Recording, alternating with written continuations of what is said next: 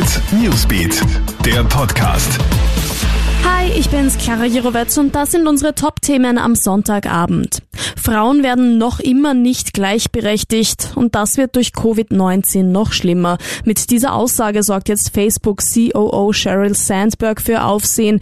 Im Homeoffice würden Frauen noch mehr benachteiligt werden, weil sie sich zu Hause nicht nur um ihre Arbeit, sondern auch überwiegend um den Haushalt kümmern müssten.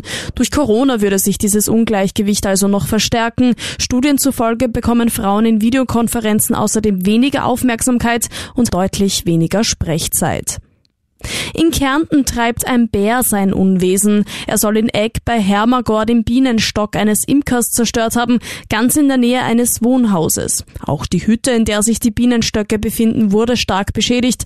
Der Imker befürchtet, dass der Bär nochmals zurückkehren könnte, denn einige andere Bienenstöcke sind noch intakt. In Wien haben sich zwei Raser eine wilde Verfolgungsjagd mit der Polizei geliefert. Die beiden Autofahrer waren auf der A22 mit über 200 kmh unterwegs, als sie von einem Streifenwagen entdeckt werden. Mit Blaulicht nehmen die Polizisten die Verfolgung auf, doch die beiden Lenker rasen davon mit bis zu 224 kmh.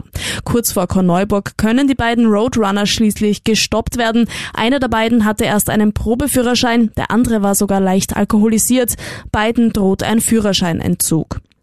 Alle Updates checkst du dir auch online auf KroneHit.at sowie stündlich im KroneHit Newsbeat. Gerne kannst du unseren Podcast auch abonnieren, wenn du möchtest. Ciao und bis bald. KroneHit Newsbeat, der Podcast.